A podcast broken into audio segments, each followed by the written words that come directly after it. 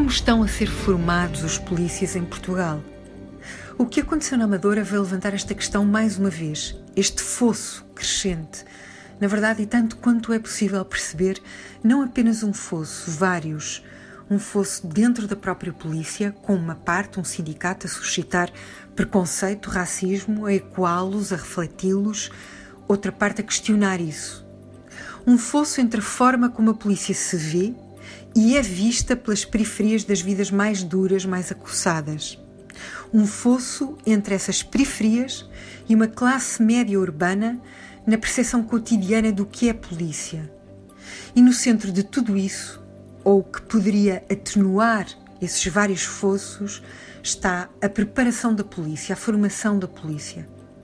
Ao longo da semana, o Ministério da Administração Interna foi questionado por vários partidos e vozes. Só podia ser assim. O perigo de um racismo cada vez mais exposto, mais à vontade, mais normalizado, mais manipulador, mais capitalizador de votos, devia inquietar o governo, levando-o a fazer desta uma questão central. Se o objetivo é, como devia ser, atenuar todos estes fossos de percepção e de ação.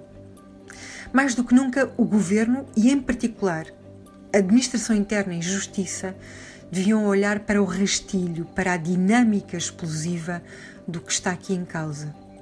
Empenhar-se a fundo para que a polícia, ou seja, mão armada do Estado, não possa ser confundida com racismo e violência. Que a polícia não se confunda com racismo, que a polícia seja justamente um instrumento, entre outros, contra o racismo, devia ser neste momento mais do que uma prioridade, uma urgência. Os detalhes do que se passou com a cidadã Cláudia Simões estão por esclarecer, mas muito é claro e cristalino, está à vista, foi dito.